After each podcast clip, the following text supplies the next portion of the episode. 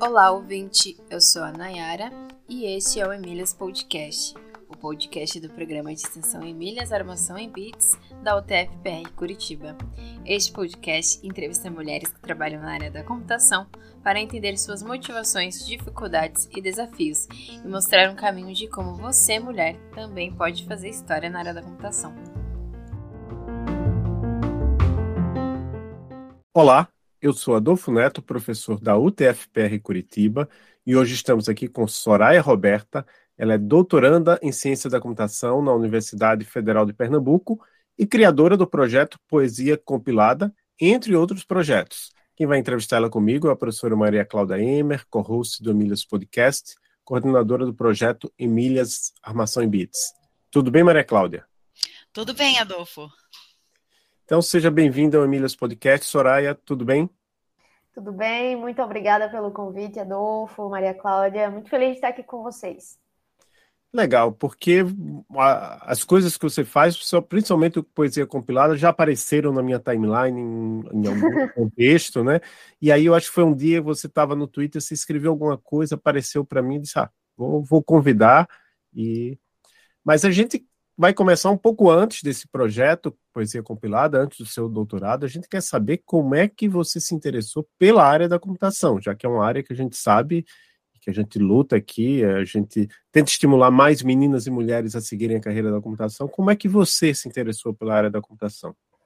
Bem, vem da minha infância, né? Eu era louca para ter um computador, ter acesso a alguma coisa tecnológica, porque eu achava muito massa. E eu me lembro que na minha cidade os únicos lugares, na minha infância, dois, 2000, 2001, ali, os únicos lugares que tinham computadores eram em repartições públicas.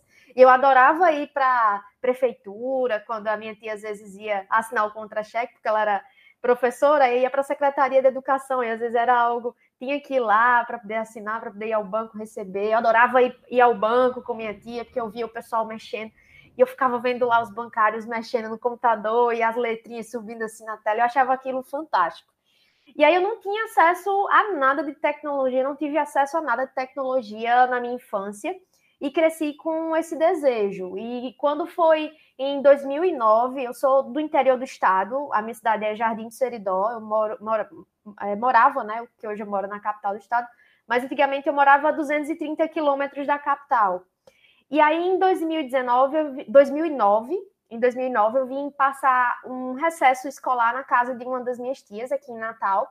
E aí eu conheci o Instituto Federal de Ciência e Tecnologia do Rio Grande do Norte, o IFRN, é, o campus Natal Central, e descobri que estava prestes a ser inaugurado um outro campus, um campus do, do IFRN na cidade de Caicó, que fica a 40 quilômetros da minha cidade. Então, teria como eu ir assistir aula é, todo dia se eu passasse para lá, né, para cursar o ensino médio.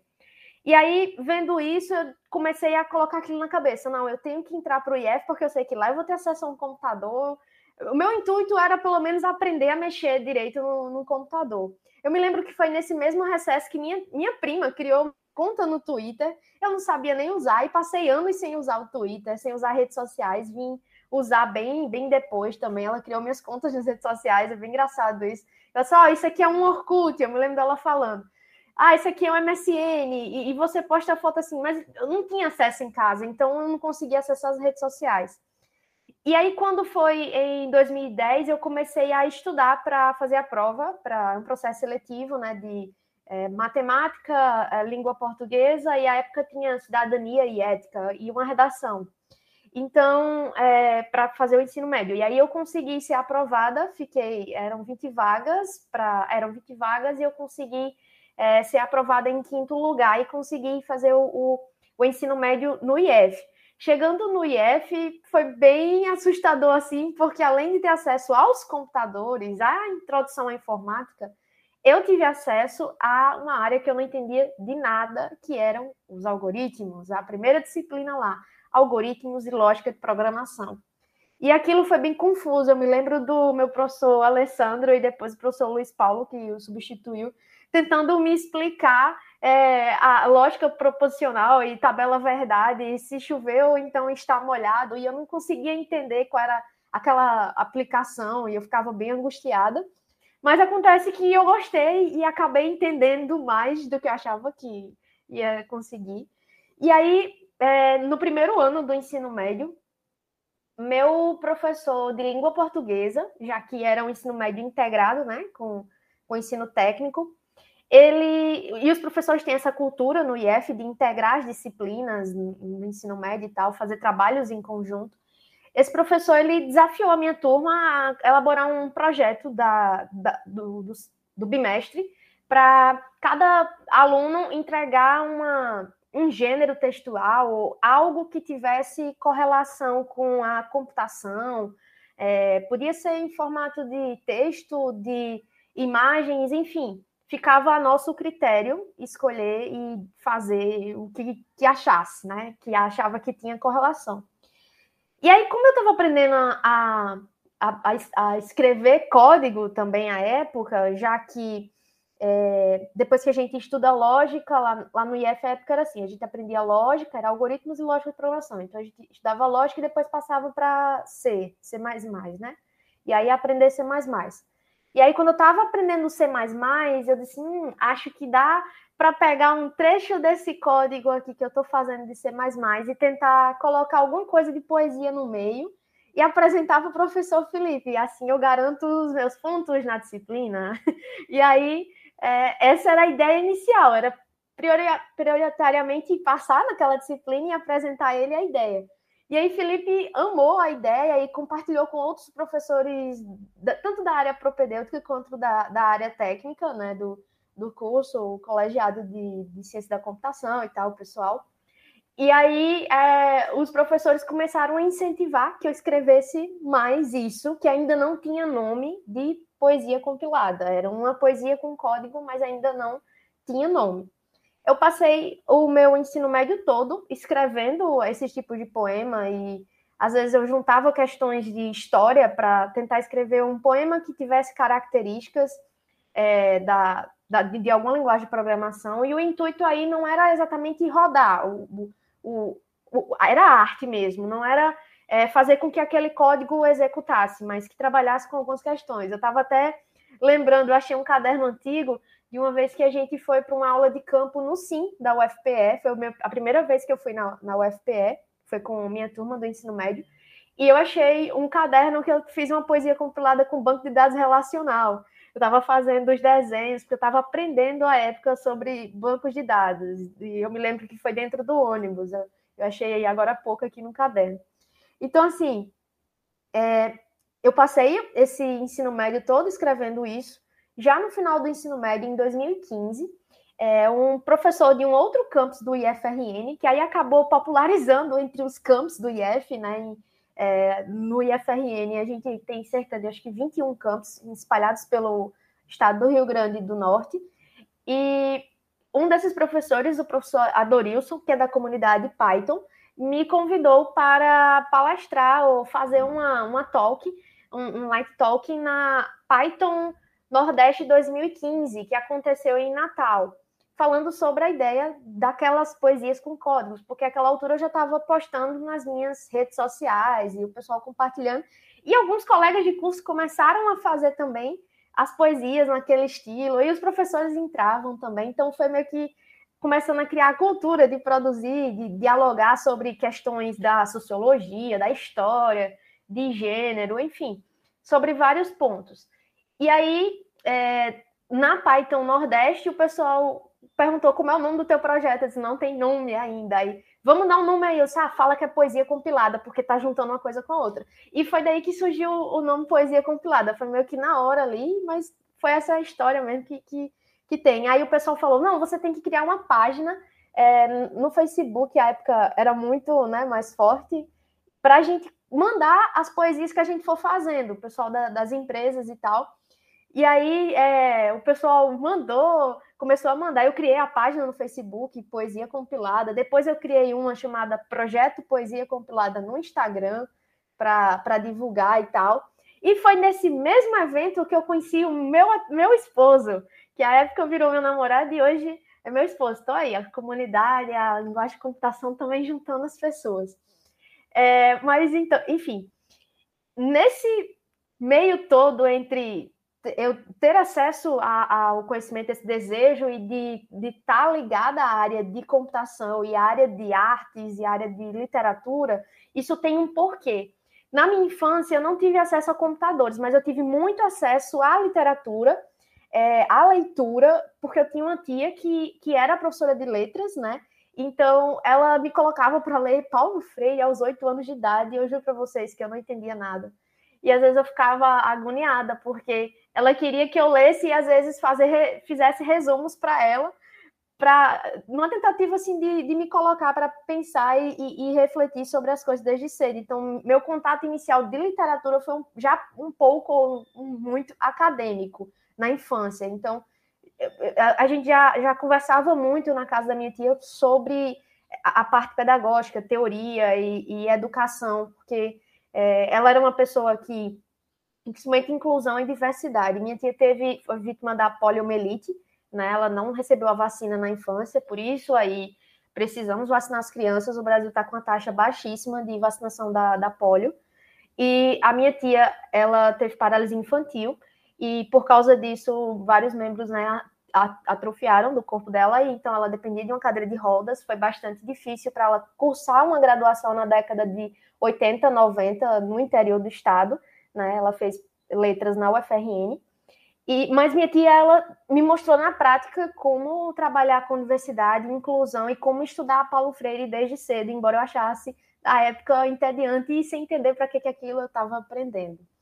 Então, é, quando foi em 2016, 2015 foi um ano assim muito tumultuado de escolhas, porque é o quarto ano do ensino médio técnico, então é um ano de escolhas. Você vai fazer o que da sua vida? Você vai fazer ciência da computação, sistemas, você vai fazer direito, você vai fazer letras, sociologia. Então, minha cabeça dava mil voltas. Eu participei de vários é, encontros com psicólogas para tentar entender o que é que eu queria da área, porque eu gostava de muitas coisas. Eu gostava da área de computação, mas eu gostava também de direito e eu amava literatura. Então, eu fiquei muito indecisa. Eu já tinha passado em outros ENEMs. No primeiro ano do ensino médio, eu passei para direito e passei para geografia também.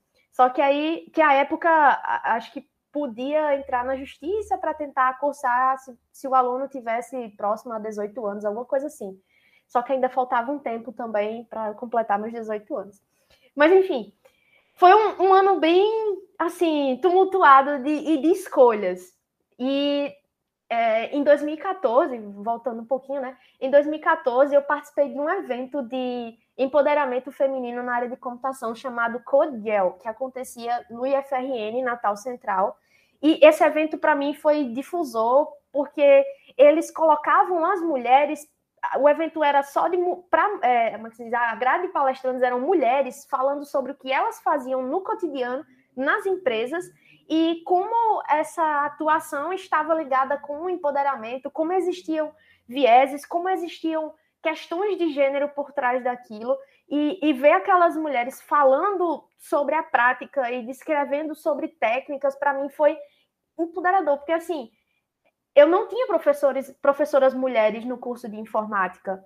Então, não tinha nenhuma referência. eu me lembro que a época tinha uma hora dos professores, só que elas acabaram migrando para um outro campus próximo mais de Natal, né? Mais próximo de Natal. Então, só tinham homens. Meus orientadores foram todos homens e eu não tinha nenhuma referência ali. E quando falava em computação, eu realmente não me via na área, porque, veja, eu era uma pessoa mais para literatura. Eu não tinha tanta coisa da computação que eu achava que deveria ter, só que na realidade eu entendi que isso era um estereótipo, né? De que eu tinha que ser a nerd é, de assistir é, filmes de heróis e ler sempre quadrinhos ou coisa assim, mas na realidade eu podia ler literatura, estudar sobre sociologia e ser da computação, né? Então eu podia ler poesia, escrever poesia e ser da computação, né? Ou fazer as mesmas coisas, ou jogar, enfim, o que eu quisesse. E, e em 2014 para 2015 eu realmente assim, eu fiquei bem decisa, mas eu decidi fazer o curso bacharelado em Sistemas da Informação na Universidade Federal do Rio Grande do Norte, também na cidade de Caicó, já que era próximo do meu município, e financeiramente seria mais viável porque meus pais não tinham condições de me manter é, em, em Natal, né, na capital. Embora o governo ajudasse e a universidade oferecesse todos os recursos, mas era bem difícil. Primeiro, pela questão de saúde mental do meu pai, meu pai tem esquizofrenia, e foi também uma época assim bem difícil, porque as pessoas na cidade é, hoje ainda não entendem né, sobre saúde mental, então elas denunciavam direto meu pai, a polícia, para a polícia vir tentar silenciá-lo, porque ele ficava cantando poesias ou, ou cantando é, na área de casa e as pessoas não aguentavam isso, que segundo elas atormentavam, e era para tipo colocar meu pai no manicômio, e isso era foi terrível a época. Então eu tinha que lidar com essa questão de saúde mental do meu pai, decisões sobre o meu futuro e onde, né, onde é que eu iria estudar. Resumindo, entrei para o curso de Sistemas da Informação na UFRN. Foi um semestre, é, o primeiro semestre foi bem, bem tumultuado, assim, porque eu estava nesse cenário de ter que ir com a minha mãe a Ministério Público justificar que meu pai estava bem, ele estava sendo tratado, bem tratado e com é, psiquiatra, acompanhamento, e as pessoas continuavam denunciando meu pai enfim, devido a todas essas questões e outras questões metodológicas que aconteceram ao longo do semestre, eu acabei sendo reprovada na disciplina de algoritmos. É, e ao, lado, ao meu lado, outros 15 colegas também foram reprovados, de 20 alunos. E isso sou que meio que um alerta para mim e para os meus colegas também, afinal, todo mundo ia pagar a mesma disciplina no outro semestre. E aí, nesse interim de, de, tempo, né, entre o primeiro e o segundo semestre, eu fui para a literatura, fui para os anais da SBC, ver, ver o que é que tinha publicado dentro do CEBI, dentro do ISBI, dentro do E, enfim, é, dos eventos né, do, da, do CSBC e eventos internacionais, revistas, a própria RB também, ver o que é que tinham de trabalhos falando sobre ensino de computação é, e por que, que existiam números tão alarmantes de reprovação em algoritmos já no início, e quando a gente falava de matemática, essas coisas, por que, que isso era tão confuso? E aí eu entendi que eram três principais fatores. O primeiro deles, a maioria dos professores não possuem uma formação pedagógica ou não se interessam por pedagogia. Então, se não receberam uma formação inicial, não tem como exigir que eles sejam realmente pessoas que adotem uma didática é, coerente com a turma, porque eles não têm aquilo, e às vezes não tem nem tempo para fazer uma formação continuada é, nesse cenário, e às vezes nem se interessa porque está mais tá preocupado mesmo com, com a pesquisa, e infelizmente a gente entende que a realidade brasileira é a pessoa quer, quer ser da área de computação, você não tem outra saída no emprego fixo no Brasil, a não ser professor, né? No cargo de pesquisador, ele não é valorizado. Você não tem algo ali, você recebe uma bolsa. Então, precisaria ter, ter, essa valorização. Então, às vezes, a, a, pessoa que tem mais o perfil da pesquisa acaba indo para a sala de aula e, enfim, é complicado isso. Então, eu percebi isso, percebi que faltava inserir metodologias ativas em, em sala de aula para melhorar isso. Percebi que meus colegas, eles tinham também problemas lá desde o ensino fundamental da educação básica, então, questões de pensamento computacional que não tinham sido bem trabalhadas. E percebi também que o contexto das aulas não era coerente com a nossa realidade. A gente estava usando, às vezes, livros é, de realidades que falavam sobre cafés, sobre coisas que não são do Brasil ou da região do Seridó Potiguar, mas sim é, de regiões dos Estados Unidos, da Europa, e aquilo não representava a nossa realidade. Era difícil de responder um, é difícil de re responder um problema quando você não se, não se sente parte dele ou quando você não, não entende o porquê dele existir, né? Então, eu comecei a perceber que tinha esses problemas e que talvez se eu colocasse alguma coisa para trabalhar com a poesia compilada que eu tinha visto anteriormente no meu ensino médio, talvez isso desse certo. E aí eu olhei para minha estante de livros, essa mesma estante, quem tiver, não sei se vai ter, mas atrás de mim tem um estante de livros, e dentre os livros que, que tem, tem uma, uma série de livros de Paulo Freire, que eram os livros que eu lia na minha infância, né? Da minha tia. E é, for, foram esses livros que me vieram à mente na hora de se, eita, por que não juntar a educação com a poesia compilada e tentar levar isso para os meus colegas de curso, fazer uma, uma alguma oficina, alguma coisa assim. E aí levei, fiz uma oficina com os colegas e tal, mas eu percebi que a questão ainda era anterior e seria e ela iria continuar existindo se eu não voltasse para a educação básica. Então, é, eu fui e, e, comecei a escrever um projeto de pesquisa e passei nas salas do meu departamento atrás de saber quem era o professor que tinha vaga para cadastrar o projeto. E aí consegui o professor Humberto Rabelo, que estava voltando né, do, de um afastamento, acho que para, não sei se era mestrado ou doutorado da época. E o professor Humberto Rabelo é, disse: Olha, eu não estou entendendo nada do que você está querendo dizer aqui, mas eu topo fazer esse projeto, eu acho que vai dar certo. E aí a gente começou a pesquisar poesia compilada, aplicar essa ideia na educação básica, no meu município, em Jardim Computação Explugada. Nada de, de computadores, porque a, o município não tinha sala, de, não tinha um laboratório de informática, tinha uns, labora, tinha uns, uns, uns computadores, mas estavam bem danificados. A internet era ruim e ficaria difícil trabalhar Scratch ou outras coisas que eu quisesse trabalhar. Então, a ideia era fazer computação desplugada, então, é, pegava papel mesmo e folha dos alunos e íamos para o quadro e íamos trabalhar é, o, o, roteiro deles de casa até a escola e como é que isso, o que é que isso tem a ver com computação. E aí eles iam escrever poemas, porque à época também eles estavam participando da Olimpíada de Língua Portuguesa, das escolas públicas. Então, foram duas turmas é, que eu apliquei a pesquisa, né? No, no ano de. E isso aí já, já estamos em 2018. A gente já saiu de 2016, já passou para 2017. Em 2018, a gente chegou para duas turmas, aliás, quatro turmas em duas escolas no município. Então, eu trabalhei com sexto A e sexto B em cada, em cada uma das duas escolas. É, em média, cada turma tinha entre 25 e 30 alunos, então aquela sala típica de sexto ano, bem caótica, assim, que do nada as crianças acham uma lagartixa no meio da aula e a aula tem que parar. E aí nós tivemos que fazer um algoritmo para devolver a lagartixa para o jardim da escola, para os meninos devolverem para o jardim da escola. Então, assim, é, de, de, dessas peculiaridades que, que surgiam durante as aulas. E a partir daí, continuou o, né, o projeto Poesia Compilada e, e as ideias em cima de, de se discutir. Aí publicamos artigos e participamos de eventos. E, basicamente, é um resumão do que acabou sendo feito é, de ensino com, com algoritmos né, né, nessa parte.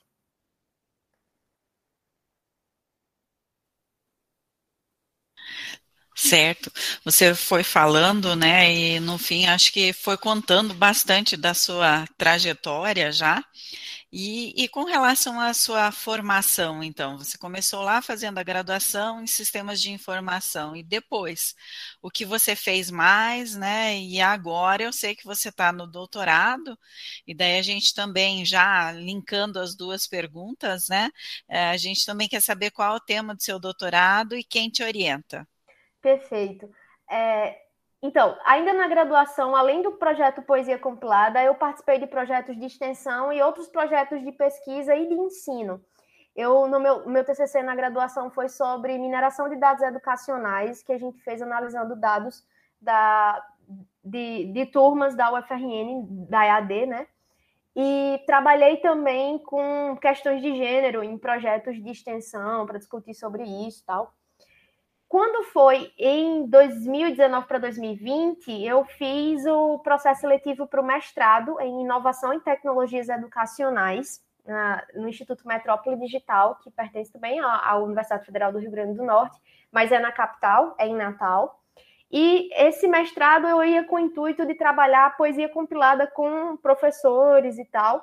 Mas quando eu cheguei na escola, que eram os mesmos professores que ministravam nas turmas que eu fui aplicar o projeto, eu descobri que existia uma lacuna de formação para esses docentes na EJA. Então, na educação de jovens e adultos, esses professores não sabiam como engajar a turma, como trabalhar com pensamento computacional, como levar é, discussões críticas dos conteúdos propedêuticos, enfim, ciência, geografia, história, de uma forma que os adultos e jovens entendessem e aplicassem aquilo no cotidiano, fizessem sentido para eles, porque não dá para você ensinar duas laranjas mais duas laranjas é igual a quatro para adultos, né, de 36 anos. Você tem que explicar que essas duas laranjas mais duas laranjas estão sendo igual a quatro, porque existe uma inflação ali por trás, essa inflação é fruto de um processo histórico, questão geopolítica, do governo, enfim.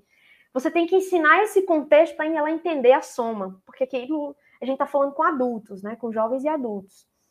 E aí, percebendo esse cenário, eu resolvi é, sanar, tentar pelo menos sanar um, um pouquinho desse, dessa, dessa questão da, da área de formação continuada dos professores, que eu, eu desenvolvi um, um, um guia chamado Guia Pensa EJA, e um, uma, a minha dissertação foi justamente isso, né? Formar professores para atuar com pensamento computacional e a educação de jovens e aplicado na educação de jovens e adultos por meio do Paulo, método Paulo Freire de alfabetização, né, com, com esse enfoque é, no, no, pensamento crítico e em todo esse cenário. Então, durante meu mestrado, eu trabalhei com esse foi meu principal tema de pesquisa da dissertação, né?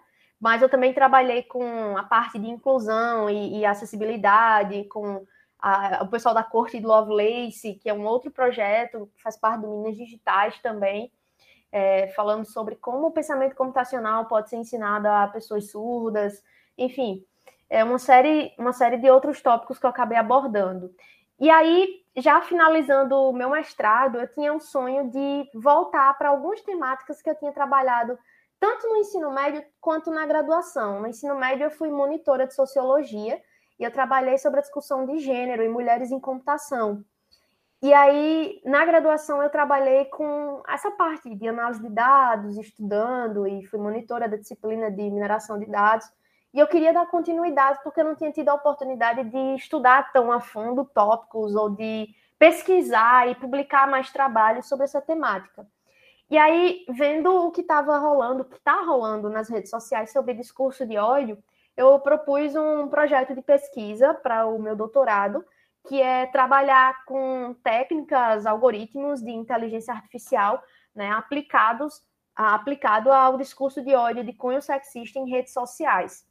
E aí, quem está é, me orientando nesse trabalho é o professor George Darmington, na UFPE, e a professora Marjorie da Costa Abreu, da, da Sheffield Hallam University, né, de, do Reino Unido, no Reino Unido, e ambos estão é, me ajudando a construir esse, esse corpus, essa, essa ideia da, da, da, minha pesquisa, né, e a gente tentar ver o que é que vai conseguir aí nos próximos quatro anos. Eu entrei semestre passado e agora estou no segundo semestre, pagando algumas disciplinas e, e estudando é, essa, essa temática no doutorado. Então, acho que tem muita coisa aí para a gente ler, discutir e principalmente problematizar e divulgar para as pessoas sobre essa temática e quanto que a computação, quanto nós, pessoas da computação, podemos colaborar para mitigar o discurso de ódio.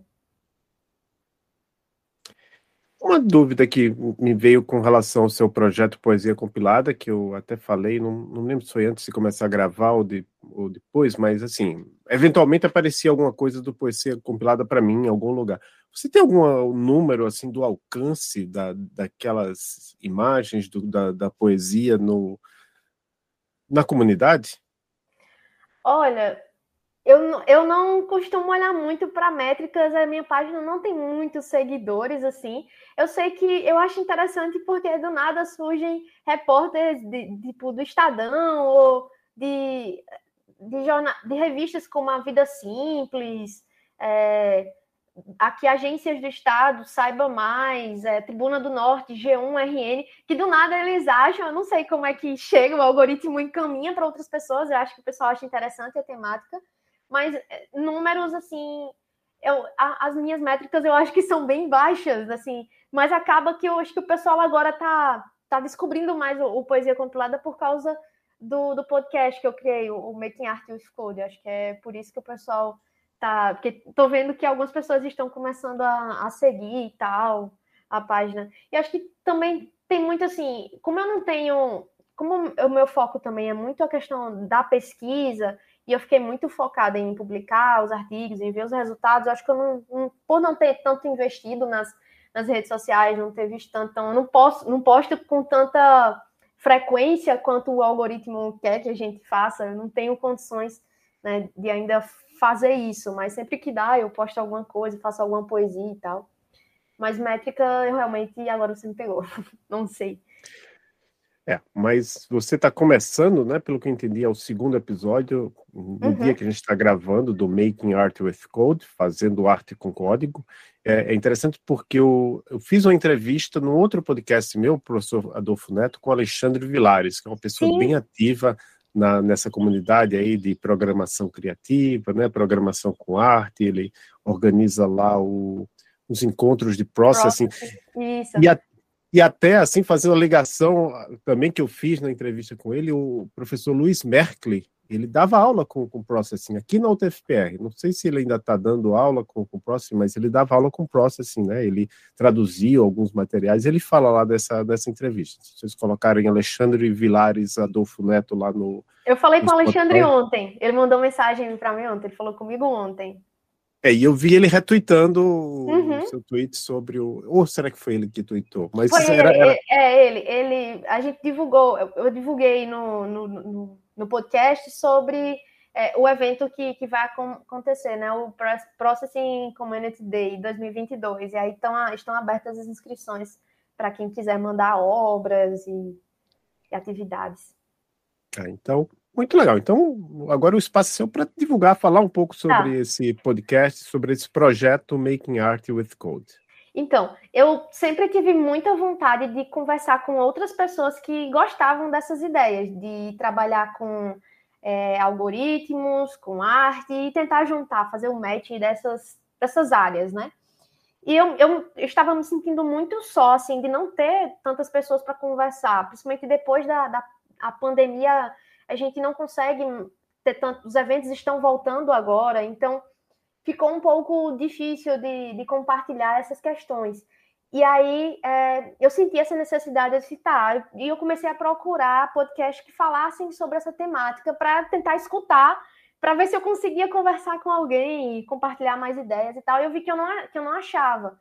Então, tá, então se não tem, então vou começar, vou começar a criar um aqui, e aí o pessoal que for for achando, a gente vai conversando e vai tentando inserir, discutir.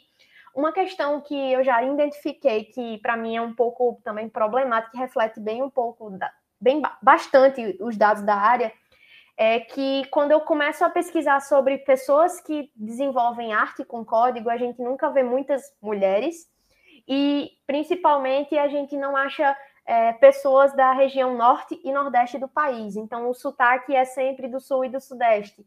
E eu estou tentando, até coloquei no Twitter, gente, pelo amor de Deus, me ajuda aí, se vocês conhecerem pessoas da área do norte e nordeste do, do país que trabalham com essas temáticas de é, pessoas que, que enfim, de, de gêneros distintos, de, de classes sociais, para tentar fazer a diversidade trazer essa discussão para a gente ver também o que essa pessoa, pessoal está tá pensando e não ficar só a arte em, um, em uma região do país, mas tentar fazer a capilaridade aí pelos interiores, né?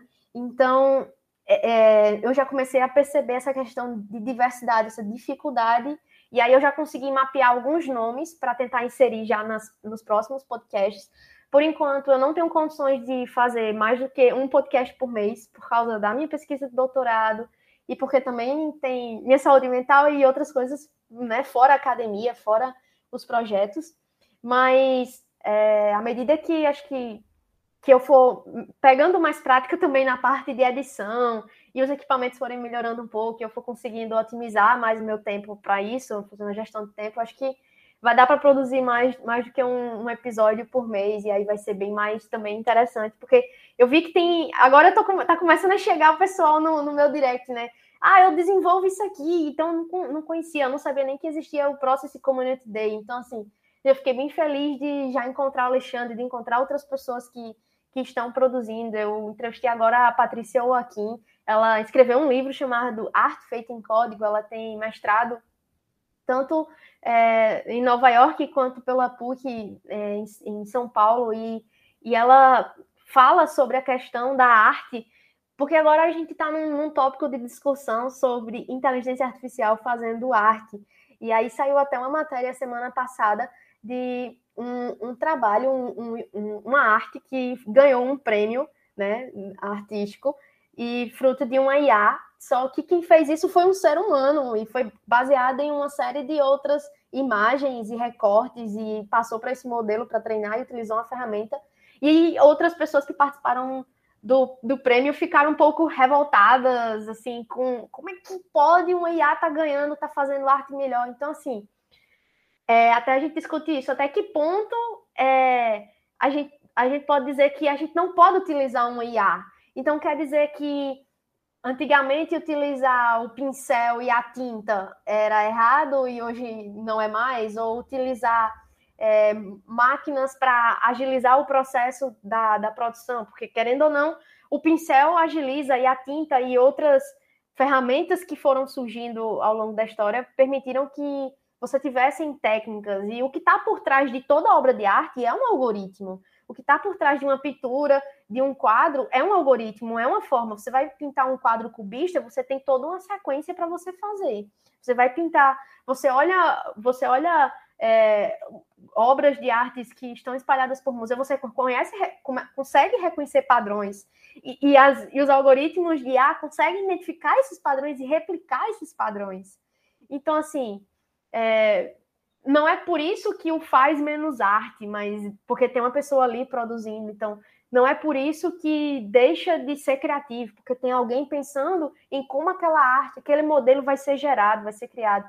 Então, tudo parte do ser humano. Então, não adianta dizer, ah, a IA chegou agora no campo da arte e não tem mais arte e acabou. Não, é só mais um recurso para colocar a criatividade humana, fazer essa extensão né, da, da, da criatividade humana, é, alcançar outros sentidos, né? E aí a gente tem. A, eu participei do, do Fire Festival em São Paulo, que estava rolando até agora, 28 de agosto. E assim, você ver, ver obras de artes, o pessoal desenvolvendo com redes neurais. É, e, e, o barulho que, que as redes neurais fazem como é que consegue captar. Então, assim, diversas obras, diversos jeitos de se produzir arte, não só com a literatura, com, a, com o poema, mas com as artes plásticas, com a música, né? Tem os colegas que lançaram Pietro, Pietro Batista, eu acho que é assim que se pronuncia, é, Diego Ducão e, e Bernardo Fundos, eles lançaram é, um álbum feito em Python. Então, assim, e é inclusive a trilha sonora do Making Art with Code, é, mas amanhã é feriado, é desse álbum, e foi feito em Python. Então, assim, tá tudo conectado, é a criatividade humana, e a arte, a tecnologia e a computação está aí para ajudar o ser humano a produzir melhor e alcançar outros cenários, né?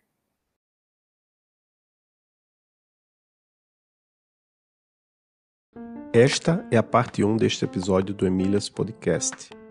Em duas semanas publicaremos a segunda parte.